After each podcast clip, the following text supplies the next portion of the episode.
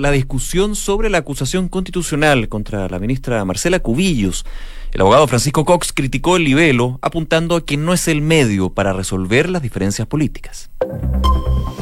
Un en punto, muy buenas tardes. ¿Cómo están ustedes? Bienvenidos a una nueva edición de Noticias en Duna, en un día bien noticioso, no solo en el ámbito nacional, con esta acusación constitucional que se está evaluando en la Cámara de Diputados en estos momentos, sino que también estamos muy pendientes de lo que está pasando en Perú y en China, cuando se cumplen eh, ya un nuevo aniversario del eh, régimen eh, comunista. ¿Cómo estás, Nico? Muy bien, José, está bien movido. ¿ah? Y también en una jornada donde la habíamos pedido muchísimo y finalmente llegó. Llegó la lluvia. Leve, poquito, ya ustedes me dirán. Pero, ojo, que igual moja. Igual no, es que ha estado harto rato, ha estado muchísimas horas ahí con, con una lluvia tenue, digamos. No una locura, pero se agradece. Obviamente para, temas de manejar, del tráfico y todo, no, no es lo más agradable, pero se necesita. Así que bien por eso, yo me alegro por lo menos. Hay 8 grados de temperatura a esta hora de la tarde. Con frío, ¿ah? E, esta semana va a estar marcada por el frío aquí en la región metropolitana y en otros sectores de la zona centro. Así que ojo con eso. De hecho, se esperaban temperaturas bien bajas, especialmente el día jueves.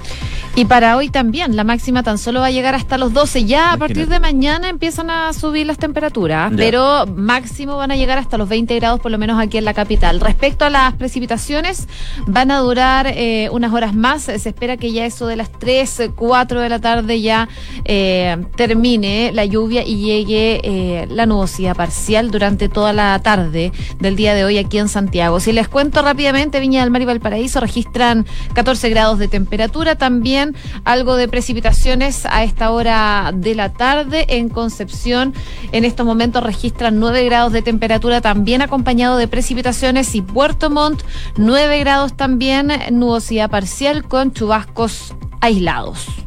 Vamos a las calles eh, de Santiago, la información que entrega la OST a esta hora, muy preocupado también, pendiente, digamos, de la condición de las calles, evidentemente por esta lluvia que ha llegado. Aquí dice, ojo, accidente de tránsito en la avenida La Florida con Santa Julia, procedimiento de carabineros en desarrollo, también semáforo apagado en las rejas con Río Quietro. La costanera norte indica que hay un vehículo detenido en el túnel al oriente del sector Los Aldes por la pista derecha. Atención ahí.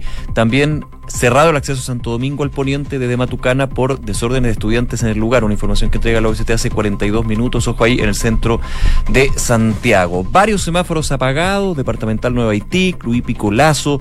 Eh, también Recoleta con Zapadores. Vicuña Maquina con Maule. El Guanaco con Principal. Y hace una hora, ojo porque hubo un choque en la pista izquierda de Presidente Riesco al poniente antes del golf. Yo acababa de pasar por ahí, ya estaba más o menos eh, solucionado, ningún problema en términos de tráfico, un choque bastante fuerte de frente, de hecho, por lo que estaba leyendo, y eh, ojalá que no haya pasado a mayores esto, este choque que se dio en la pista izquierda de Presidente Riesco al Oye, te sumo uno más que salió hace poquitos minutos, un accidente en la autopista central en la ruta 5 al norte en el sector de Rondizoni con restricción de pista izquierda. Llaman por supuesto a tener precaución por este accidente en la ruta 5. Una de la tarde con tres minutos, revisamos las principales informaciones de este día en los titulares. En estos momentos, la ministra Marcela Cubillo se enfrenta a la votación de la acusación constitucional con la intervención de su abogado y los parlamentarios designados para la instancia. En la antesala, el marido de la titular de Educación, el senador de RN, Andrés Salamán, destacó el coraje y el temple de su señora, por lo que llamó a los parlamentarios a votar a conciencia, sentenciando que admira a Cubillos por la forma en que se ha desempeñado en el cargo. En una incierta situación se encuentra el subsecretario de Desarrollo Regional, Felipe Salaverry, luego que ayer en la noche trascendiera por parte de parlamentarias de Renovación Nacional que él habría renunciado a su cargo, luego de la polémica la que se ha visto envuelto los últimos días. Hoy fuentes de la UDI y el gobierno negaron la renuncia de Salaverry, el mismo también, pero sí confirmaron que el subsecretario solicitó una reunión al presidente Piñera para abordar la situación. La economía sorprendió con un alza de 3,7% en agosto, alcanzando su mejor nivel desde el octubre del 2018. El ministro de Hacienda, Felipe Larraín, calificó como una buena noticia el crecimiento económico de agosto y dijo que espera mejores cifras durante la segunda parte del año. Hoy comenzó a funcionar oficialmente el Ministerio de Ciencia, Tecnología, Conocimiento e Innovación. Hasta ahora se trabajaba en el proceso de creación de la nueva institucionalidad liderada por Andrés Cup.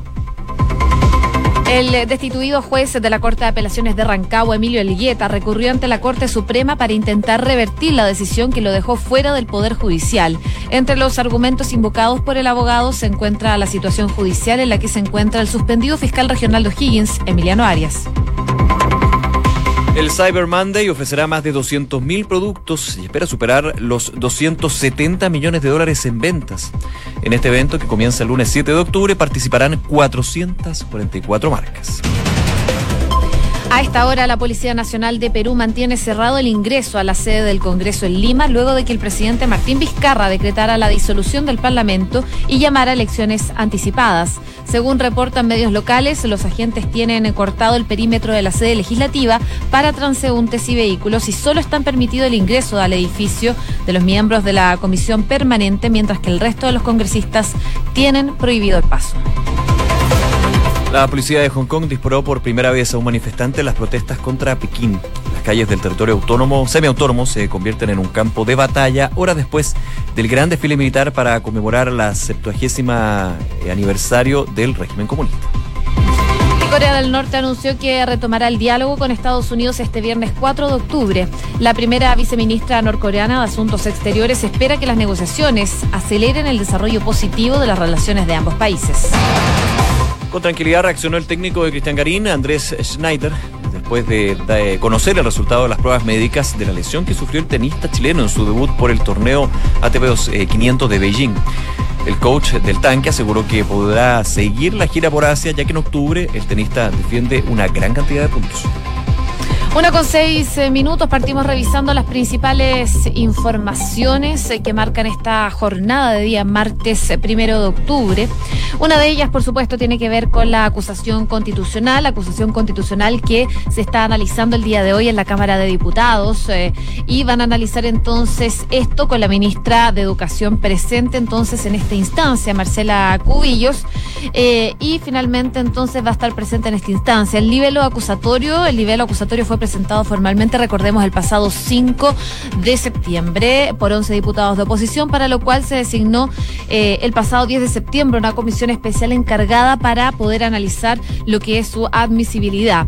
La entidad fue presidida por eh, el diputado Celso Morales, eh, habían cuatro parlamentarios que son oficialistas y una sola parlamentaria que es de oposición, la diputada Maite Orsini de Revolución Democrática. Finalmente el trabajo concluyó ayer ayer, tras recomendar rechazar por cuatro votos a favor y uno en contra, como decíamos, era de esperarse el día de ayer, eh, la admisibilidad de la acusación en todos sus capítulos. Entonces, ahora lo que falta es que eh, la sala se pronuncie sobre este asunto. En primer lugar, eh, y a esta hora, de hecho, se está desarrollando esta instancia, corresponde abordar lo que es la figura denominada cuestión previa, que apunta a discutir la acusación si cumple o no finalmente con los requisitos que la Constitución política señala para su presentación y así entonces la Cámara solo va a resolver sobre el punto tras oír a los diputados miembros de la Comisión Permanente. A esta hora está hablando la parlamentaria de oposición, Maite Orsini, respecto de este reporte que sacaron el día de ayer y que finalmente recomendaba rechazar la admisibilidad de la acusación constitucional, pese a que ella eh, votó en contra. Claro, ella defiende la acusación constitucional y de hecho es ahora justamente está entregando sus argumentos desde el punto de vista jurídico, pero también político. De hecho, señalaba en alguna de las frases que eh, los dos eh, los dos elementos, lo político y lo jurídico, tienen que estar dentro de esta herramienta constitucional que tiene eh, los legisladores. Y también apuntaba a lo siguiente, decía que eh, saludó en algún minuto al abogado Francisco Cox, reconociendo su labor en derechos humanos, que ya hemos comentado varias veces, y a propósito de eso dijo que había sido una equivocación de Cubillos elegir a Francisco Cox como su abogado en esta causa, en este tema, ya que no es una causa de derechos humanos, es una causa política. Eso fue lo que dijo la diputada Maitor Cine, que sigue hasta ahora exponiendo sus argumentos, defendiendo lo que es la acusación constitucional para eh, el objetivo de que se rechace la cuestión previa. Habló, de hecho, en primer lugar, alrededor de las diez y media, un cuarto de la. 15 minutos para las 11 de la mañana, el abogado Francisco Cox y, por supuesto, entregando una serie de argumentos, elementos para lo que es esta cuestión previa que lo pidió él como defensa. Algunos de los puntos decía, lo que motiva esta acusación constitucional son las diferencias políticas con la ministra descartando que hubiera un ámbito más bien jurídico constitucional que sostuviera algo que ha sido también eh, la frase o el elemento que el gobierno ha dado reiteradas veces, que no hay ningún elemento constitucional que justifique este libelo acusatorio contra la ministra Marcela Cubillos. Otras frases de Francisco Cox, no ha infringido ley alguna ni la constitución. También em, señalaba Claro, solo se refiere que la acusación constitucional, decía el abogado Cox, no solo se refiere a temas ideológicos de no gustarle lo que piensa. Él decía, me pregunto, ¿no es anticonstitucional negar el pleno derecho a la educación con obstrucción de todo tipo? Algunos de los temas que dice también se busca destituir a la ministra de Educación por tres tweets descontextualizados. Se le imputa hechos antes de su llegada al ministerio la utilización de la base de datos es conforme a derecho, varios temas que por supuesto apuntan también al, grueso de eh, los cinco capítulos que tiene este libelo con respecto a faltas a la probidad que acusan los parlamentarios que presentaron esta acusación constitucional. Ahora está hablando la diputada Orsini, como comentábamos, José, eh, han estado también exponiendo el resto de los diputados que formaron parte de esta comisión revisora, recordemos que en su mayoría era eh, oficialista, cuatro contra uno en este caso, la oposición estaba representada por la diputada Orsini y luego tendrá que venir la votación de la cuestión previa. Si se vota la cuestión previa, se vota a favor de la cuestión previa, el trámite de la acusación constitucional per se queda ahí. Mm. Igual se va a discutir el fondo de la acusación, pero ya no pasa a otras eh, instancias, digamos. Si se rechaza la acusación constitucional, vendría luego la votación del el libelo en sí y obviamente también ahí se espera que hayan argumentos y una serie de puntos. Durante los últimos días ha habido, y nosotros hablábamos del pirquineo, que no es un eh, elemento denostativo, pero que efectivamente se en este tipo de instancias, porque recordemos, la acusación constitucional tiene un alto componente político y aquí se van buscando los votos. El día de ayer comentábamos que se estaban haciendo proyecciones y también de alguna manera viendo lo que eran los llamados de los jefes de bancada de la oposición para eh, en algunos casos decir, bueno, si no va a votar a si no está seguro o no está conforme con la acusación, si cree que, o si tiene dudas de la acusación, no la vote en contra. Absténgase o, no esté en la sala, una cosa así. De hecho, en algún minuto estaba la duda, por ejemplo, de la presencia del diputado Raúl Soto. Fue presidente de la Comisión de Estaba con licencia médica. Sí, de la Comisión de Trabajo, perdón. Era presidente de la Comisión de Trabajo, estaba con licencia médica, ex demócrata cristiano. Recordemos que eh, ya renunció a ese partido, estaba con licencia médica, está presente llegó, llegó un día antes de que terminara su licencia. Está la situación del diputado Tucapel Jiménez, que él tiene licencia, está en una situación compleja, no va a estar. Pero los que votos que más eh, están en duda son los de Matías Walker, la democracia cristiana, que él dijo que hasta el último minuto va a definir cuál va a ser su votación con respecto a la acusación constitucional y eh, también del diputado Sabaj. Esos son algunos de, los votos que están ahí manteniendo con muchísima atención a aquellos que están presentes en el pleno de la Cámara de Diputados. Está el ministro Chadwick, está la ministra de Educación, por supuesto, Marcela Cubillos, hay distintos miembros del oficialismo que están presentes en esta discusión que en estos minutos está concentrada en la cuestión previa, todavía no se pasa a el fondo, pero evidentemente lo que sea la definición en términos de votos de la cuestión previa puede marcar un antes y un después para esta, este libro acusatorio contra la titular de la cartera.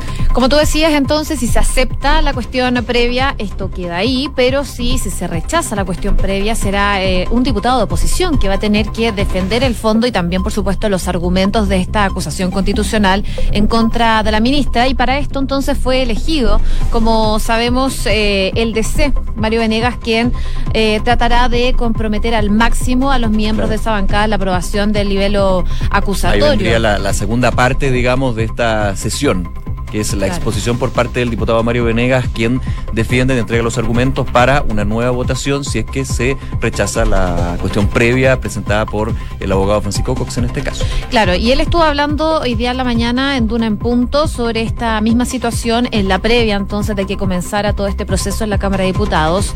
Y él dice que tiene la convicción absoluta de que la ministra ha cometido faltas que han dañado profundamente a la educación pública. Es parte de las declaraciones que hizo esta mañana aquí en Duna en Punto. El parlamentario que está a cargo de defender el libelo aseveró que si se rechaza la cuestión previa, vamos al fondo del tema y eso implica que empezamos a discutir los fundamentos y rebatir la tesis oficialista. Ojo que es clave también que un DC presida esta instancia, considerando que el gobierno de alguna forma cuenta eh, con tener, o más bien negoció, trató de buscar algunos votos que eran demócratas cristianos para poder bajar esta acusación constitucional. Al parecer el foco ahora está puesto más bien en lo que son los parlamentarios independientes eh, que podrían marcar también una diferencia en esto. Claro, justamente. Vamos a estar muy atentos en Duna y en Duna.cl, un día de eh, Cámara de Diputados bien eh, intenso que se va a vivir justamente por esta acusación constitucional. Una de la tarde con 15 minutos. Noticias en Duna con Josefina Stavrakopoulos y Nicolás Vial. Bueno, y seguimos avanzando en otras informaciones porque durante la mañana del día de hoy, el cuestionado subsecretario de Desarrollo Regional, Felipe Salaverri, que es militante de la UDI, como sabemos, negó haber presentado su renuncia al cargo, con lo cual desmintió algunos diputados de Renovación Nacional que así lo habían afirmado. Recordemos que ayer hubo una comida en Renovación Nacional a la que asistió el presidente Sebastián Piñera y de ahí algunos eh, trascendió que el presidente había dicho que el subsecretario Salaverry había presentado una renuncia, su renuncia al cargo. ¿Por qué? Por lo que hemos venido contando durante el transcurso de la semana, él habría cometido eh, algunas faltas al tránsito. Infracciones, infracciones graves a la ley del a la ley del tránsito. Habría tres luces luz. rojas. Claro, en el parte dice uno, ah, pero ahí hay un tema, pero evidentemente hay. No, claro, no conocemos el parte en concreto, pero... eh, Es que parte hable de una, ah, pero se ha hablado de tres, la investigación que de hecho detonó todo este tema público que lo hizo Radio Vivo Vivo. Sí. Pero independiente de eso, hay tres puntos. Está lo de la luz roja, está lo de insultar a, al fiscalizador al municipal. fiscal- el fiscalizador municipal, que ayer el alcalde Sari, de hecho, le prestó todo el ropero, señalando que eh, él ha tenido muchos años trabajando en el municipio y que él tiene la confianza de su jefe y el jefe tiene toda la confianza del alcalde, por lo cual le pidió la renuncia, ya ayer lo confirmaba, a Iris eh, Salaberry funcionaria del municipio, hermana de eh, Felipe Salaberry, quien ahí aparece el tercer punto, que es lo más grave. Se habla de un eventual, condicional por favor, eventual tráfico de influencias porque ella habría solicitado al municipio el nombre de quien era el inspector municipal que habría tenido este problema con su hermano. Hecho que está siendo investigado por la Fiscalía actualmente. Por oficio, claro. Así que, eh, bueno, se le complica el panorama y se complica aún más sobre todo a la hermana Iris Salaberry porque también hay una denuncia que dice que ella habría pedido coimas a un grupo de emprendedoras de la comuna para poder instalarse en ferias que eran gratuitas. Así que todo eso eh, complica aún más el panorama. El alcalde Sari le pidió la renuncia a Iris Salaberry y también, por supuesto, como tú decías, eh, apoyó eh, totalmente al fiscalizador que acusa al subsecretario de Desarrollo Regional. Así que se complica la situación. Trascendía anoche que el subsecretario había presentado su renuncia. Sin embargo, desde los partidos, desde la UDI principalmente, partido en el que milita el subsecretario Salaberry, habrían negado esta información. Él también lo negó y se espera que se reúna con el presidente Sebastián Piñera durante esta tarde. Sí, eh, la hora era más o menos el mediodía, las 12. Obviamente esa hora puede cambiar, es la información que eh, salía desde la moneda y puede ser una reunión clave entonces para definir el futuro del actual subsecretario de Desarrollo Regional, una subsecretaría que es muy importante, ¿ah? es muy relevante. Quizá puede que a nivel público pase más bien colado, pero eh, está conectado con varios ministerios, si no me equivoco, cinco, eh, mane- maneja eh, recursos relevantes para todos los proyectos y todos los planes que se lleva a cabo en esa subsecretaría, dependiente del Ministerio del Interior. En este caso, eh, fue descartado también por el mismo Salaverry, por algunos círculos y por la UDI, en este caso, el haber presentado su renuncia, pero vamos a ver qué sale de esta reunión que estaría, estaría sosteniendo el actual subsecretario de redes, eh, de redes asistenciales, perdón, de subsecretario de Desarrollo Regional con el presidente de la República. El gobierno ha eh, señalado varias veces que él se mantiene en su cargo, lo ha dicho la ministra vocera de Gobierno, Cecilia Pérez, y que aquí hay dos eh, versiones contrapuestas y que será la justicia, en este caso el juzgado, el juzgado de policía local de Ñuñoa, quien tendrá que definir efectivamente cuál es la verdad y de ahí tomar acciones si se da el caso. Totalmente suspenso entonces si Sí. continúa o renuncia finalmente el subsecretario de Desarrollo Regional Felipe Salaverry. Vamos a estar atentos entonces a ver si surge alguna información al respecto. Una con 19 minutos. Noticias en Duna con Josefina Stavrakopoulos y Nicolás Vial. Me que esta noticia ayer, eh, no ayer solamente, pero en los últimos días y en los últimos meses, Perú y la situación institucional, política, ha generado una serie de análisis que finalmente ayer tuvieron novedades bien impactantes y por sobre todo que aumentan la tensión en el vecino país. Recordemos, el día de ayer eh, se discutía en el Congreso con respecto a la designación que los parlamentarios, especialmente del bloque opositor, eh, del bloque fujimorista, la designación que querían hacer de un miembro del Tribunal Constitucional peruano.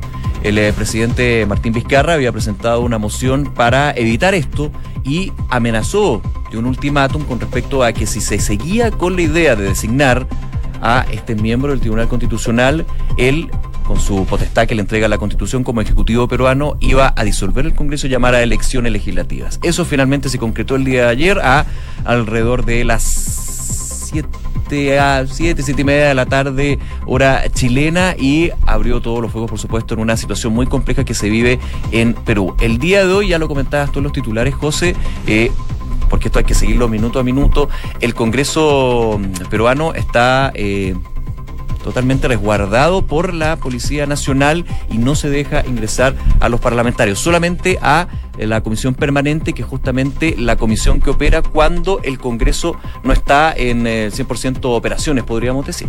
Así es, los alrededores del Congreso de Perú amanecieron entonces con un gran, gran contingente policial el día de hoy para resguardar el lugar. Y no solo el lugar, sino que también las calles aledañas al recinto que está cerrado, luego de que el presidente Vizcarra, como tú decías, Nico, anunciara que disolvió el Parlamento. De acuerdo a los diarios locales, unos 300 efectivos de la Policía Nacional de Perú se encuentran cerca del Palacio Legislativo, ubicado en el centro de Lima, con el fin de mantener la seguridad del recinto y así también poder evitar que excongresistas ahora, eh, que no sean parte de la comisión permanente, ingresen al lugar. Tras eh, el choque entre el Poder Ejecutivo y el Legislativo, el presidente Vizcarra decidió, como les contábamos, disolver el Parlamento de mayoría opositora y convocó elecciones parlamentarias, eh, pero que van a ser en enero del próximo año, el 2020. Como respuesta, los congresistas de Acción Republicana, Alianza Popular Revolucionaria Americana y Fuerza Popular iniciaron un proceso de destitución en contra del actual mandatario por permanente incapacidad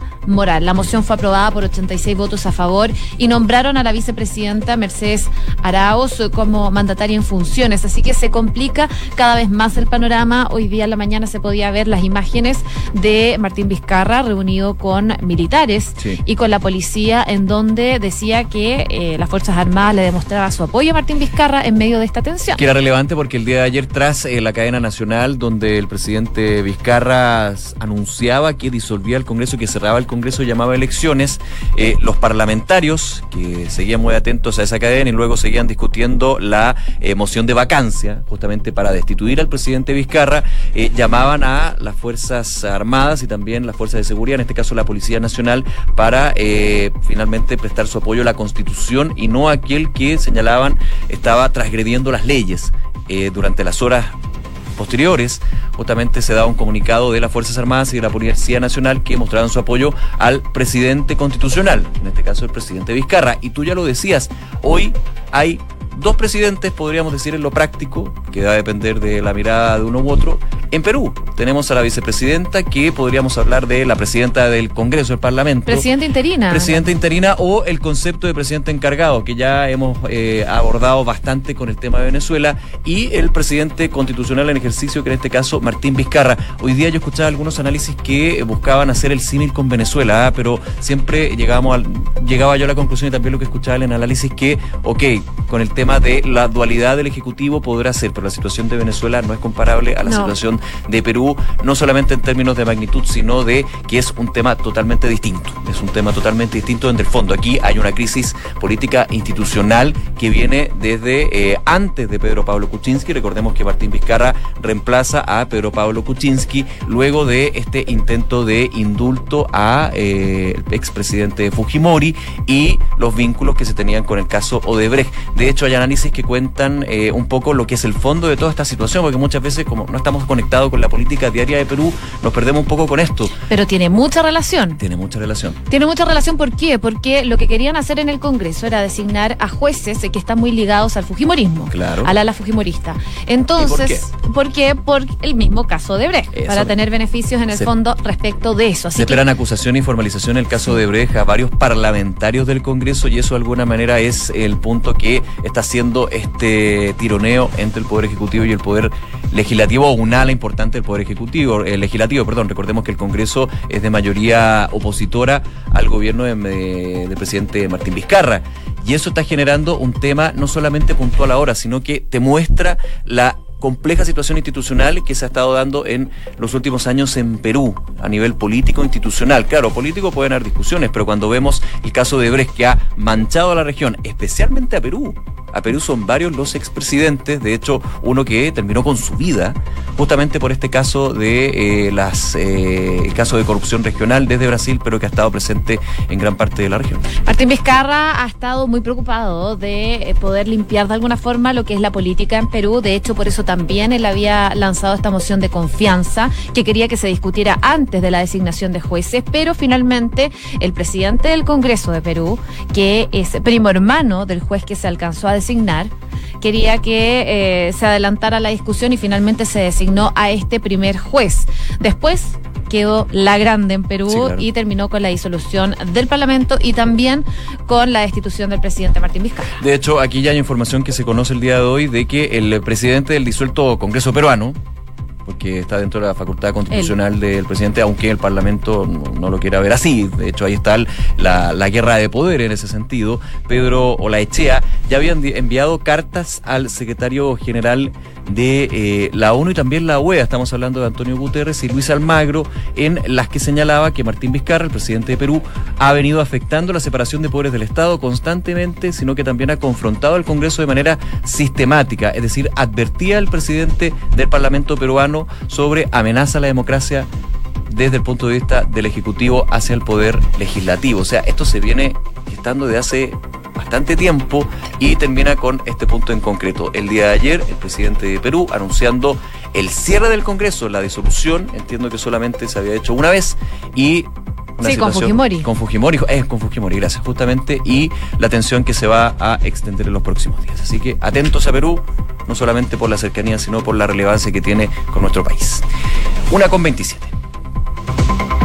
Escuchas Noticias en Duna con Josefina Stavrakopoulos y Nicolás Vial. Hoy es un día importante en China. Hoy día se celebra el aniversario número 70 de la fundación de la República Popular. Xi Jinping ha hecho un eh, gran desfile, ha hecho muchas cosas para poder conmemorar este día tan especial para China, pero mientras tanto en Hong Kong la situación no se ve para nada fácil.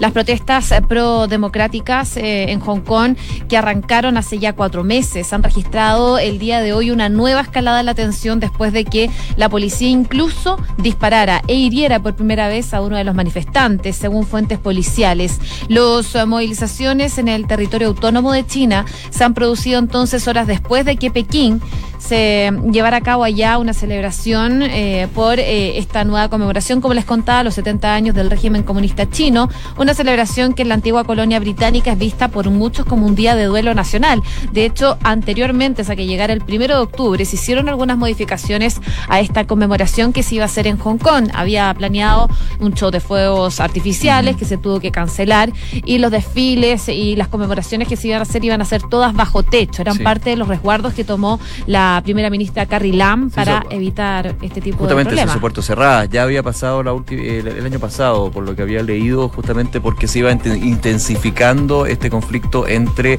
las organizaciones sociales de Hong Kong. Recordemos que esto nace la, la, la molestia de estas organizaciones por este proyecto de ley que buscaba la extradición de personas que estuvieran en Hong Kong a otros países, entre ellos China, y ahí está todo el tema político que evidentemente preocupaba a la gente de Hong Kong. Pero se ha hablado de un aumento en el nivel de agresividad por parte de los manifestantes y también por parte de la policía. Obviamente depende de en qué lado de la vereda se esté y eso ha provocado que el día de hoy, como tú decías, José, se dé otro punto de inflexión. Ya eh, una persona herida, primer disparo, digamos, por parte de la policía que siempre había estado funcionando con gases lacrimógenos principalmente.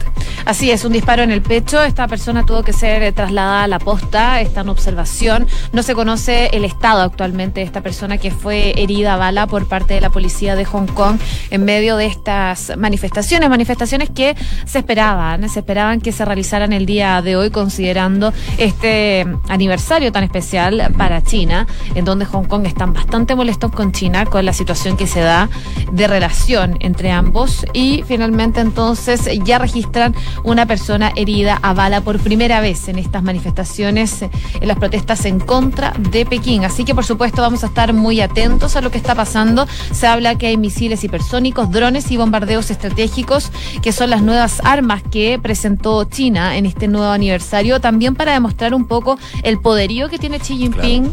No solo en la región, sino que también en el mundo. El carácter disuasivo de ese tipo de, de paradas militares. Una con 30, revisamos las principales informaciones. A esta hora, los titulares. En estos momentos, la ministra Marcela Cubillo se enfrenta a la votación de la acusación constitucional con la intervención de su abogado y los parlamentarios designados para la instancia. En la antesala, el marido de la titular de Educación, el senador de RN Andrés Alamán, destacó el coraje y el temple de su señora, por lo que llamó a los parlamentarios a votar a conciencia, sentenciando que admira a Cubillos por la forma en que se ha desempeñado en el cargo. En una incierta situación se encuentra el subsecretario de Desarrollo Regional, Felipe Salaverry, luego que ayer en la noche trascendiera por parlamentarios de RN que habría renunciado a su cargo, luego de la polémica en la que se ha visto envuelto en los últimos días. Hoy fuentes de la UDI y el gobierno negaron esta renuncia, pero sí confirmaron que el subsecretario solicitó una reunión al presidente Piñera para abordar la situación. La economía sorprendió con un alza de 3,7% en agosto, alcanzando su mejor nivel desde octubre. El ministro de Hacienda, Felipe Larraín, calificó como una buena noticia el crecimiento económico de agosto y dijo que espera mejores cifras durante la segunda parte del año. La Policía Nacional de Perú mantiene cerrado el ingreso a la sede del Congreso en Lima, luego que ayer el presidente Martín Vizcarra decretara la disolución del Parlamento y llamara elecciones anticipadas. Según reportan medios locales, los agentes tienen cortado el perímetro de la sede legislativa para transeúntes y vehículos y solo están permitiendo el ingreso al edificio de los miembros de la comisión permanente, mientras el resto de los congresistas tienen prohibido el paso. Corea del Norte anunció que va a retomar el diálogo con Estados Unidos este viernes 4 de octubre. La primera viceministra norcoreana de Asuntos Exteriores espera que las negociaciones aceleren el desarrollo positivo de las relaciones en ambos países. Con tranquilidad reaccionó el técnico de Cristian Garín, Andrés Neiter, después de conocer el resultado de las pruebas médicas de la lesión que sufrió el tenista chileno en su debut por el torneo ATP 500 de Beijing. El coach del tanque aseguró que podrá seguir la gira por Asia, ya que en octubre el tenista defiende una gran cantidad de puntos.